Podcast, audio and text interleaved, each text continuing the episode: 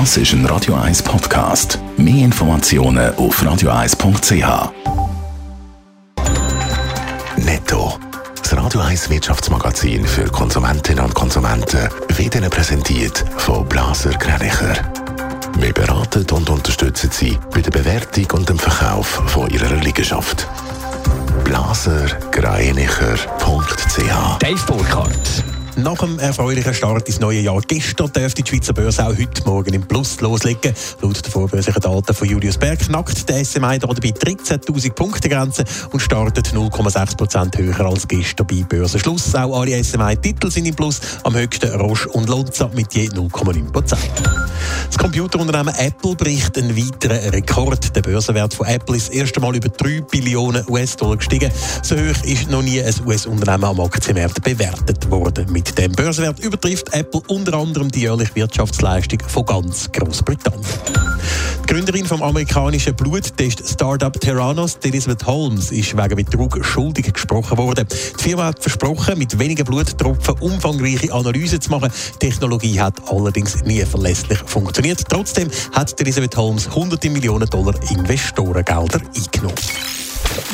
In genau drei Wochen startet am Zürcher Bezirksgericht der grösste Wirtschaftsprozess vom letzten Jahrzehnt. Hauptangeklagte ist der ehemalige Chef von der Raiffeisenbank, der Pierin Vincent. Ihm wird vor allem Betrug vorgeworfen. Aber noch bevor der Prozess losgeht, wird bekannt, der Pierin Vincent plagen offenbar Geldsorgen. Dave Burkhardt.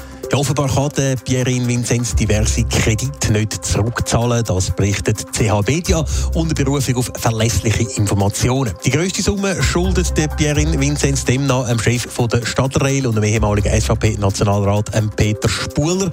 Laut Artikel geht es da um die Ablösung von einer Hypothek in der Höhe von 6,5 Millionen Franken, wo der Peter Spuler nach dem Abgang von Pierin Vinzenz bei der Raiffeisen übernommen hat.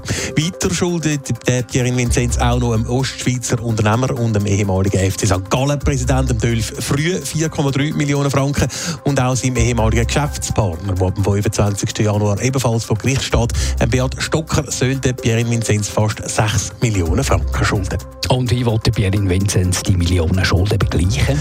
Offenbar zum Teil mit dem Verkauf von zwei Häusern. So soll laut Artikel sein Haus Tiefen im Appenzellerland verkauft werden. Die Immobilie hat ursprünglich 10 Millionen Franken gekostet. Außerdem soll auch noch ein zweites Haus von Pierre Vinzenz verkauft werden, nämlich ein Ferienhaus im Tessin. Netto, das Radio 1 Wirtschaftsmagazin für Konsumentinnen und Konsumenten.